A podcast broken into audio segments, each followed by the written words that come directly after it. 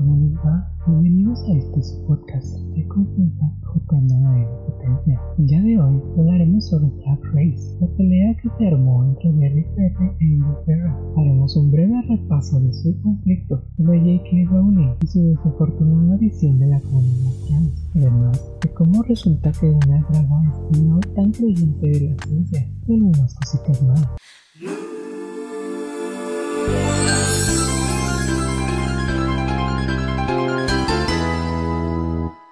J.K. Rowling, criatura. A ver, desde hace mucho tiempo se sabía que la autora era un poco transfoba. En más de una ocasión declaró que su ideología en esto de la transexualidad se inclinaba más hacia un aspecto determinantemente biológico. Recientemente en los Twitter, ella volvió a hacer pública su opinión. Porque obvio era nomás lo que le faltaba a este mundo. Y dejó saber que la mujer era muy leída y escribida. Se informaba harto respecto al tema y que por todo esto ella sabía, casi casi una experta, ya sabe. Ella como no transexual con su grado no médico ya le sabe a todo. Y todo por ello el fandom se ardió y la comunidad LGBTQA comenzó a cancelarla. Muchos miembros de la comunidad ven una similitud entre Harry Potter y ellos, dado que es alguien que ha sido aislado y vilipendiado básicamente por ser quien y al final resurge de entre todas las cosas malas como una de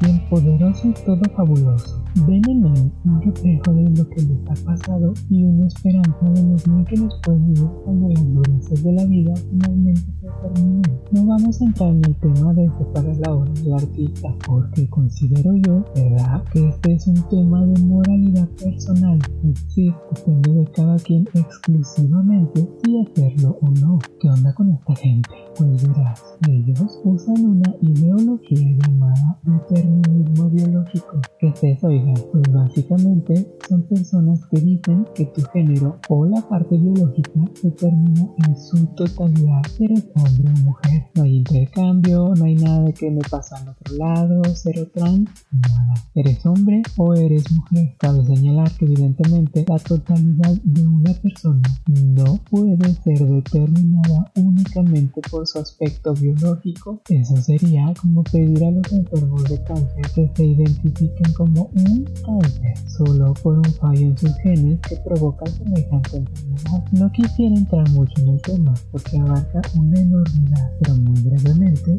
les comento por qué está diciendo las cosas puede quedarse algo corta, en consecuencia estar equivocada. Ok, ahí va. Como les dije, la totalidad de una persona no puede ser definida únicamente por un aspecto, en este caso el biológico, dentro del espectro de la sexualidad humana. Porque han de saber que se puede cambiar a lo largo de los años. Pero si es otro monstruo, pues bien, hay tres aspectos que son fundamentales, más no los únicos, que son el sexo biológico, o sea, hacer cosas físicas como los órganos reproductores que tenemos desde el nacimiento, la identidad de género, es decir, si tú te identificas como hombre, mujer, perro, quimera o arpía, y la expresión de género. Esto es la manera en que te presentas a mundo. Si eres femenino, si eres masculina, etcétera. Muchas veces estos tres se alinean, todo muy bonito, ya sabes. Soy muy George, me siento como muy George y me presento como muy George. Y así. Pero cuando no sucede esto, es cuando se dan diversas identidades de género. Es decir, si tu sexo biológico es el de una mujer, pero tu identidad de género, es decir, como te identificas internamente, es de un hombre, entonces tú podrás ser una persona de género diverso, gender queer, trans o género fluido, entre otras. Es un asunto harto confuso, pero basta con decir que reducir el tema a, uno a solo uno de sus aspectos. No ofrece una solución o respuesta satisfactoria, ni mucho menos puede ser considerado como un argumento del todo válido, puesto que no considera la totalidad Además, si queremos reducir todo a un aspecto meramente biológico, déjenme decirles que hay estudios desde el 2008 que proponen que ciertas variantes genéticas, no mutaciones ni desviaciones biológicas de algunos de esos aspectos orientados a hacer que se vea como una enfermedad. Bueno, hay ciertas variantes genéticas que actúan sobre las hormonas sexuales, desde la gestación y la formación del cerebro, que hacen que ciertos receptores hormonales se vean más o menos desarrollados, dependiendo del caso, dando como resultado que el cerebro se estructure a sí mismo en similitud con el cerebro que desarrollaría uno u otro género. Pues el asunto es genético, pues esos mismos genes que tanto defienden como determinantes para ver si eres hombre o mujer son los mismos que te pueden dar esta identidad como trans. Por cierto, también que Jeremy Cabey, conocido como Kitty Hara, nomás ahorita se aparta un poco del drag y quiere que le llamen por su nombre del niño, tenía una serie de transformaciones de los personajes de Harry Potter. Si no han visto, chequenlo, es muy interesante lo que puede lograr. Dentro de todos estos personajes, también hace una transformación de J.K. Rowling como homenaje. Sin embargo, dadas sus declaraciones, Jeremy decidió eliminar este look en redes a modo de protesta. No sé si se halló, pero como que de un tiempo para acá, esto de las teorías conspirativas ha tenido cierto auge. Recuerdo que hace algunos añitos se desató en el internet y había hartas, pero como que se calmó todo el asunto y todos nos movimos a temas más importantes. Pero ahora, con todo lo que está pasando, como que surgen nuevas teorías con harta atracción uno ya no sabe ni qué pensar. Xiagon, al parecer, no cree en esto del virus. Hablando de teorías de conspiración, ya en un post que hizo en sus redes sociales, ya dijo que no se le permitió el acceso a un restaurante porque tiene un grado más de los límites establecidos para entrar. Comentó haberse sentido súper avergonzada y humillada por la situación cuando alguien respondió que no es motivo de vergüenza tener temperatura alta, pero le dijo que sí tenía que hacerse la prueba para saber si tenía COVID y ella respondió que no tenía que hacerse nada. Ella dijo, cuando eres saludable, estás en sintonía con tu cuerpo, no tienes que hacerte pruebas de nada. Si estuviera enferma, mi cuerpo me lo diría. Esas pruebas son tan hechas por el hombre como este virus. En posteriores respuestas a la conversación, sigue asegurando que no necesita hacerse nada. La gente no sabe lo que hago. No necesito hacerme nada porque estoy bien, No saben lo que hago cada día ni a dónde dono mi dinero. No me estoy quejando, solo trato de poner en contexto a las personas para que no las tomen desprevenidas como a mí. Lamentable ver este tipo de cosas. Otro que también salió con sus teorías conspiranoicas fue Miguel Bosé, acusando a la fundación Bill y Melinda Gates de ser dueños de una farmacéutica que de hecho no es farmacéutica sino una organización sin fines de lucro. Acusó a los Gates de querer poner chips y nanobots rastreadores en las inyecciones y todo eso que viene con los antivacunas. Pues nada, recordar que Miguel, recordarles que Miguel Bosé acaba de hacer público hace poco que tiene hijos pequeños y a ver si no pasa nada por sus negativas a la vacuna y a la ciencia. Esperemos que ellos no sean los que tengan que pagar por su negligencia.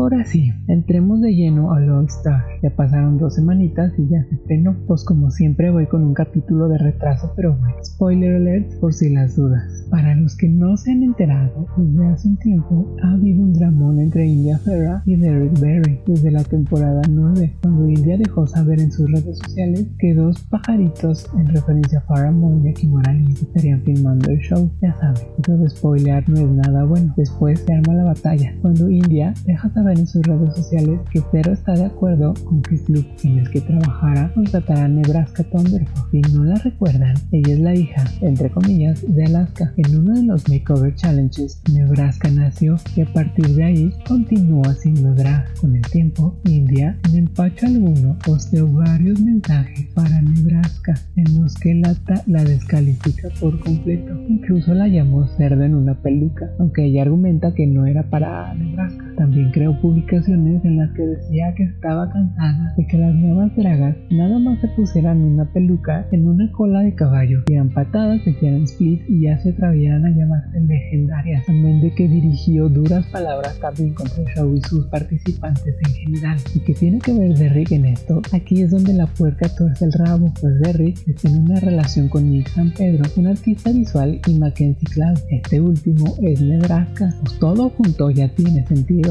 Resulta ser que en el show, al parecer ni India ni Derrick esperaban que ambas estuvieran ahí y desde un inicio le hicieron saber al mundo que no se llevaban bien. Las shadiness y el veneno se desataron en el Meeting Challenge y justo en el primer episodio y con la ayuda de Jaina todo se escaló. Cuando Jaina va de chismes a decirles a Derrick que andan hablando de ella, que se ve cero le agrada y cuando todas se están arreglando frente al espejo se desata la pelea. Para no arruinar cuál es el asunto, o si no lo han visto, corran, vayan y vean. No llegaron a los golpes, pero dejen claro que nomás no se llevan y es por culpa de India, pues ella no solo comenzó a atacar a la pareja de Derrick, sino por todos los posts que llegó a publicar atacando al medio mundo y al show mismo. Más adelante, aquí hago un enfático y muy importante spoiler alert, es cuando Derrick es eliminado, aparece el Wachapaki de Michelle Visage. Ahí nuevamente hace alusión al conflicto, indica que debido a que India ha hecho publicaciones muy negativas, incluso atacando al show, pues obvio le desagrada, era mucho shade, así con ganas, a pesar de que dice que no es, como por ejemplo hace énfasis en que ella sí viaja y que India prefiere ser la chica local. Cosa que no se le pasa de nada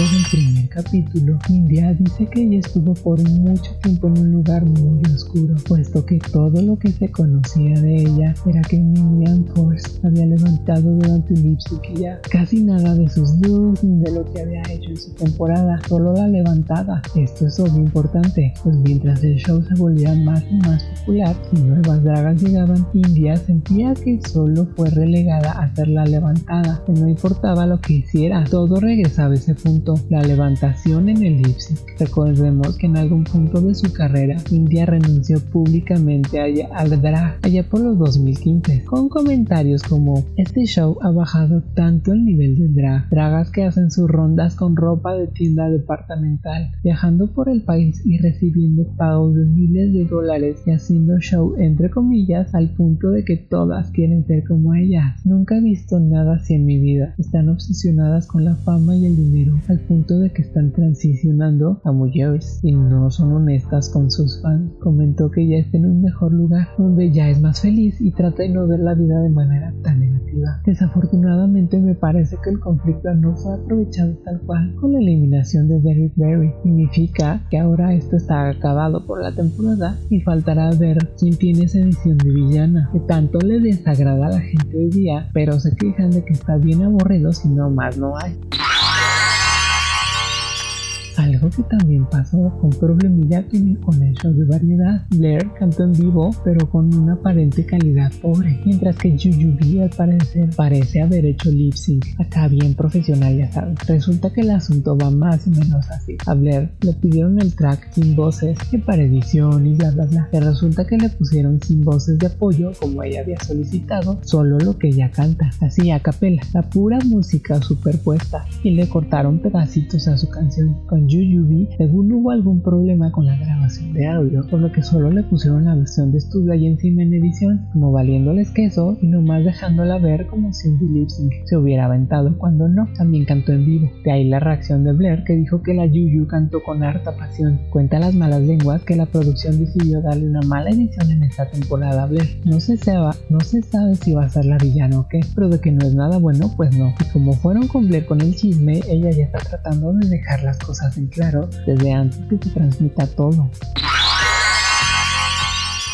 ¿Qué onda con el cambio de reglas? También con esto de ser ahora una democracia o una rumocracia, las dragas van a votar para nominar, por llamarlo de alguna manera, a una de sus compañeras. La que resulte nominada puede ser expulsada, sí y solo si la que gana pierde el lip sync. Esta vez solo habrá una ganadora, la cual tiene que enfrentarse a un lip sync, a una lip sync assassin de pasadas temporadas. Si el All Star gana entonces, ella podrá escoger a una de las Borough Queen para que empaque sus cosas y se vaya por la puerta grande. Pero si pierde, el dinero que le dan como propina se queda guardado ahí para la siguiente ganadora. Y además, la que el resto de las dragas nominaron las que quedaron hasta abajo se va. Uf, es difícil este asunto, pero puede dar lugar a dinámicas interesantes como van a votar, si es en base a lo que ven ellos en las pruebas o sin base a cómo se llevan ellos fuera, si es en base estrategia, etc. Veremos cómo les va. Déjenme decirles que el primer episodio la verdad que le ganó la Ivy y es muy buena. Su energía estaba alta, en el movimiento se entretiene, pero la otra sí llegó a ganarle, en en mi humildísima opinión. Hablemos del segundo episodio, pues, empezando y el shade a todo lo que da en este episodio, claramente la mala fue Miss Tracker, sin titubeos, pero con mucha indirecta y juego mental se lanzó contra Jaina, diciendo que se equivocó de voto y que todos en el voto querían quedarse y tenían confianza. Todas menos ella, claro. Mientras arreglaban nuevamente se un chisme. Parece que no fueron del todo secretas las conversaciones, pues hablaron de mis cuates y ella se dio cuenta. La tacharon de egoísta y de ser difícil, algo que ha lidiado muchas veces, según cuenta en sus confesionales. El otro lado del workroom, Cracker está con Baby Judy y Blair te confirma nuevamente que sí, se puede ser bastante bonito. Cracker les platica que le cuesta mucho trabajo conectar con la gente, que solo trata de hacer las cosas bien. Déjenme decirles que conozco un poquito de esa lucha. Yo no creo que sea egoísta, pero sí muy controladora. Es un defecto muy feo, porque evita que te conectes con los demás, pues no dejas de pensar en querer controlar todo, cómo te ven, lo que piensas de ti, cómo van a reaccionar a lo que dices y quieres que todo vaya bien, pero pues no es así y te estresas y te llenas de culpa. En el runway, uff, los, los looks estuvieron buenos, no todos, pero sí la mayoría. India con un trajecito que quería representar un racial. Estuvo buena la idea, el maquillaje perfecto, obvio, aunque en sus retos sí se perdió un poco, creo que le faltó un poco más de contundencia ahí. Alexis con un traje de cuero entallado como el del color de una piel bien bronceadita, muy mono, aunque nada del otro mundo, lleno de piedrería, muy a lo concurso de belleza. Cracker salió con un pelucón castaño muy diferente a lo que suele hacer, y un vestidazo de tul con uno que otro detalle. Tenía una cosa ahí que le tapaba por completo la cara, pero bueno, dije Miller no me gustó. Un vestido color chocolate como con piedras cayéndole a tiritas a modo de flequillos o lluvia, pero muy disperso. Una mala imitación del vestido que llevó Kim Kardashian hecho por Thierry Mugler en el Met Gala. El maquillaje y el cabello eran buenos, pero el vestido a la verdad no, se veía muy barato. En Jaina, con un atuendo de plumas, comentó que es un atuendo inspirado en las Filipinas. No sé qué tanto tenía que ver con el tema del runway, pero sí es muy elaborado, aunque creo que uno que otro acento de color hubiera beneficiado. Sobre todo después de su challenge. Le fue la voz, no actuó tan bien y sí se perdió un poco en comparación con las otras. Blair Sinclair, con un look muy rosa y neón, con la piel totalmente de color rosa, una peluca amarilla, vestido muy padre, como de esos de abrigos pero pegado. Un look muy diferente de lo que se espera de ella, pero se veía muy bien a mi parecer. No sé si al mismo nivel de las demás, pero bien. Yuyubi, un vestido tipo sirena con una peluca castaña con ciertos toques como de morado, un castaño más o menos claro se ve elegante, muy señora Requilla. Una descripción que le hicieron que me parece muy acertada es que parecía champán en una copa de fruta. Sí, se ve. Shea la ganadora, sin duda, tanto del reto como del runway. Ya sabemos que para rapear, Shea es la que lo hace. Su look de diosa y Namibia está más excelente, es muy acertado, sobre todo con el tema de la piel. Esos son giros en interpretación de las cosas que te hacen decir, sí, ella ya ganó. Mariah Pulis Valenciaga, guapísima, nuevamente con elegancia y gracia. El ajuste exacto para su traje, la cantidad de brillos adecuada, se veía muy bien durante el reto, un poco perdida. Creo que Shea terminó impactante opacando las otras dos, pero excelente presentación. Algo que los jueces le dijeron es que era de arte, que debe darse a notar más, puesto que es más del tipo callado. Esto es algo que le jugó mal en su temporada. Espero que en esta logre sacar más su personalidad. Con los giros que siempre tienden a darle al show, Mariah India y Jaina quedaron hasta abajo y las dragas votaron, pero antes de eso, Jaina dejó bien claro que ella sí quería estar ahí, no quiere que las otras dos se vayan, porque A, pasan a mis crackers diciendo, ahí voy, a decir que Jaina no quería estar aquí y luego va Jaina dice que ella no quiere estar aquí. Cracker se disculpa por hacerla sentir mal y a llorar todas pues. Uno que Shay, Shay la ganadora, tuvo que enfrentarse a la única y verdadera Lisa Edwards, ya que digo, para los que no crean que ella debe estar me recuerdo que Lisa ha dado dos de los hits más memorables,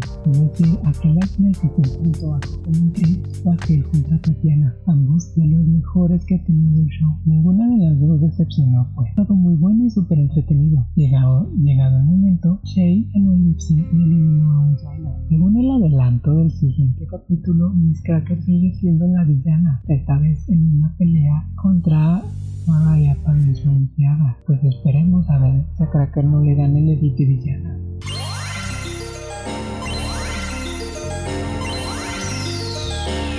Y bueno, criaturas, aquí todo por hoy en este su podcast de confianza Hotel N Potencia. No se olviden de suscribirse, darle like y comentar, porque algún día nos volvamos famosos. Entonces sí, van a querer. Bye.